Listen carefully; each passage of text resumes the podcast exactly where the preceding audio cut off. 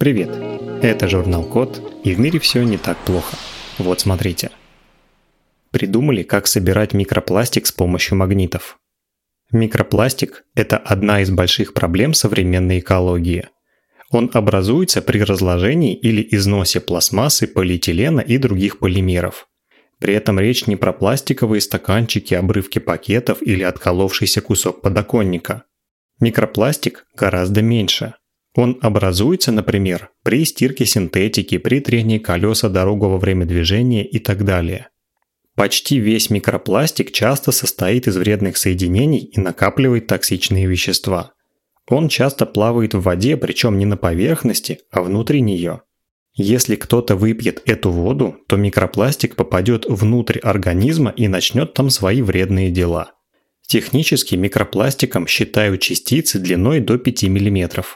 С другой стороны, большая его часть – это мельчайшая пластиковая пыль, которую невозможно обнаружить и удалить с помощью обычных систем очистки. Она не менее вредна, чем крупные фрагменты. Так вот, в Мельбурне исследователи придумали собирать микропластик в воде с помощью магнитов.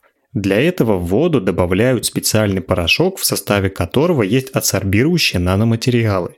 Адсорбирующие – значит они притягивают пластик и растворенные загрязняющие вещества. Чтобы такой порошок можно было примагнитить вместе с его добычей, в него добавляют оксиды железа.